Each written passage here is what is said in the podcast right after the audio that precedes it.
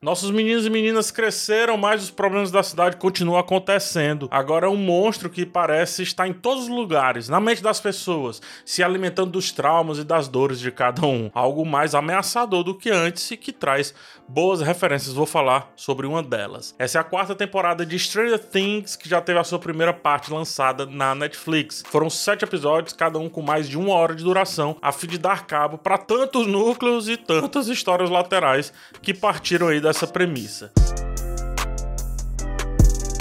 Stranger Things foi muito boa lá na sua primeira temporada por trazer elementos nostálgicos na medida certa, muito pontual. Além disso, uma história que daria orgulho a Stephen King e personagens bem interessantes, cada um a seu jeito. A narrativa era simples, mas a ideia e como os personagens se relacionaram com essa ideia foi um grande destaque também. Isso se repetiu na segunda temporada, quase como uma continuação direta do que a gente viu antes, o que funcionou também muito bem. Na terceira temporada, pesaram demais a mão na nostalgia, do meu ponto de vista, além de enrolar demais até chegar ao que a gente já sabia. Por outro lado, houveram boas adições de personagens que aparecem aqui de maneira ainda melhor, mostrando que realmente isso foi a melhor coisa de toda a confusão naquele shopping lá da terceira temporada. A quarta e a atual temporada deixa um pouco de lado essa questão da nostalgia, ela amadurece um pouco, mas é a nostalgia para com o público e agora aposta numa nostalgia interna dos nossos protagonistas, né? Deles para com eles mesmos em outro momento de suas vidas. E nisso acertaram bem, tá? A nostalgia agora vai das memórias deles para com eles, das dores e conflitos de cada um e a sua relação com o grupo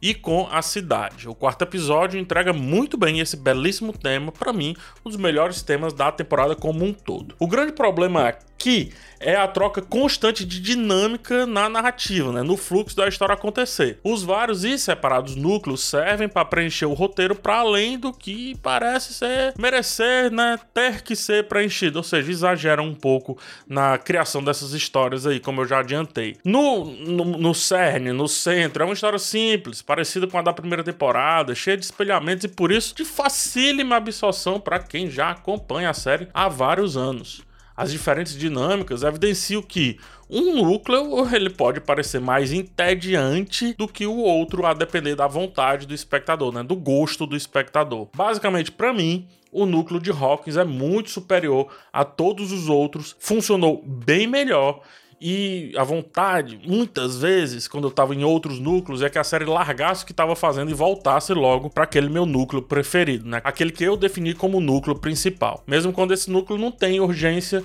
percebe-se que a essência do que me fez gostar de Stranger Things tá acontecendo ali, cara. Tá acontecendo com a galera de Hawkins mesmo. A criançada, o Dustin, o Lucas, o Steve, a, a Robin, Nancy, por aí vai. Até porque, sinceramente, já vimos esse filme do cara sendo resgatado de uma prisão russa, né? Foi até com o mesmo ator, inclusive. Não sei que isso é tão legal, não. Parte de Hawkins funcionar bem vem muito ali da evolução da personagem da Max. Isso é muito importante nessa primeira parte da quarta temporada, né? Fora isso, também a excelente atuação da Maya Hawke como a Robin. Falo já sobre ela. Na Max. A Max assume o papel dramático que um dia foi da Eleven. A autenticidade, porém, vem das suas questões psicológicas, né, de um trauma dela, que se mistura com o vilão da vez e dá objetivo ao grupo. A boa atuação da Sad Sink é fundamental para esses bons momentos darem certo. Um segmento inteiro da temporada depende disso e ela tira de letra facinho, tranquilamente. Praticamente esquecemos que um dia essa série foi sobre a Eleven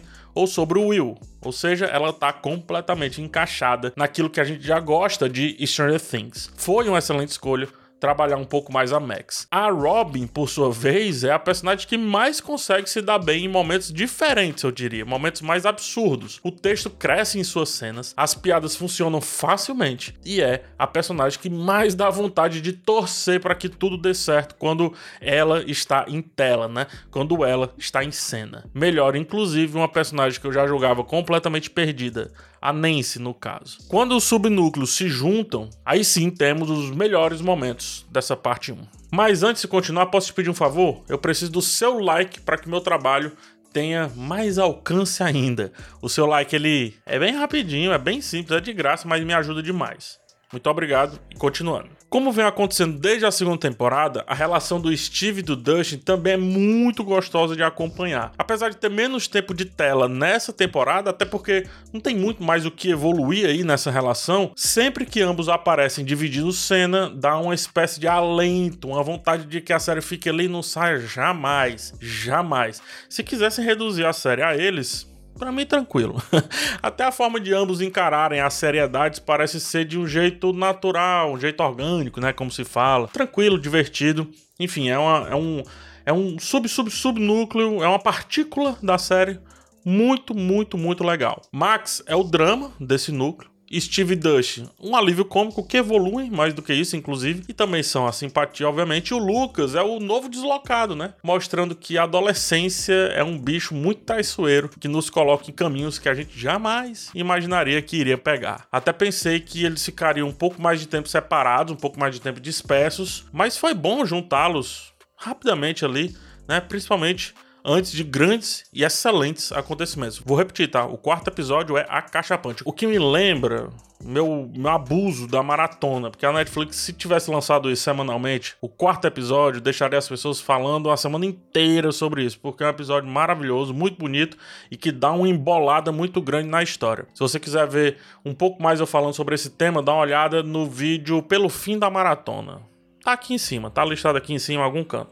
Olha aí. O vilão voltou finalmente a ser mais ameaçador. Eu tava sentindo falta disso nas temporadas anteriores. É, não que passe do suspense ou do terror infantilesco, né? A série não passa disso, nem poderia, porque não é essa a proposta, ou seja, ir além não é a proposta da série. Entretanto, vê-lo mais humanoide, com um objetivo mais palpável, coloca qualquer um uh, que tá presente ali na história na reta, sem precisar apelar tanto para algo gigantesco, estapafúrdio, como foi na terceira temporada, né? Algo maior do que a série realmente poderia até sustentar. Fora isso, algumas cenas constroem muito bem o clima do terror e do horror as brincadeirinhas da montagem, com a mudança dos núcleos, montando partes que seriam sanguinolentas com outras partes que apenas fazem menção a isso foi uma boa, uma belíssima alternativa para não fugir da faixa etária que almeja atingir, enquanto também não desagrada outros públicos. Temos no vilão uma boa mistura de Fred Krueger com os elementos já tradicionais da série como um todo, tá? Então tá certinho, muito bem pensado, dialoga com tudo que vimos até aqui. Não chega, meu Deus do céu, estou morrendo de medo. Não, não é essa a questão aqui. Mas chega a ser uma ameaça do tipo, será que eles vão conseguir dessa vez? Faz sentido eles conseguirem? E aí, diminuir a escala faz muito bem para essa ameaça poder aparecer a partir de todos os lados, com o peso que uma boa aventura merece sempre ter a parte 1 da quarta temporada de Stranger Things, Stranger Things, Roger, Stranger Things, já é bem superior a uma terceira temporada que eu acredito que foi bem errante, digamos assim. Diminuir, como eu disse, alguns elementos, visitar boas soluções da primeira temporada e evoluir a partir desses dois pontos dão um potencial altíssimo para essa temporada, vendo apenas a primeira parte, né? É, precisa, sim, precisa da segunda parte para ter um veredito, não só por questões pragmáticas, mas porque o gancho é bem grande, né? Um gancho bem. bem enganchado, digamos assim. É, então, sim, precisarei do desfecho, só que isso só veremos quando a parte 2 for lançada lá em julho. Essa quarta temporada, eu acho que tem potencial para bater de frente com a primeira, para ser melhor do que a segunda e até agora já é melhor do que a terceira. O quarto episódio é osso. Fantástico. Te aguardo no próximo vídeo sobre os três episódios restantes dessa temporada, né? A parte 2 aí de Stranger Things, temporada 4. Forte abraço em vocês, até a próxima e tchau.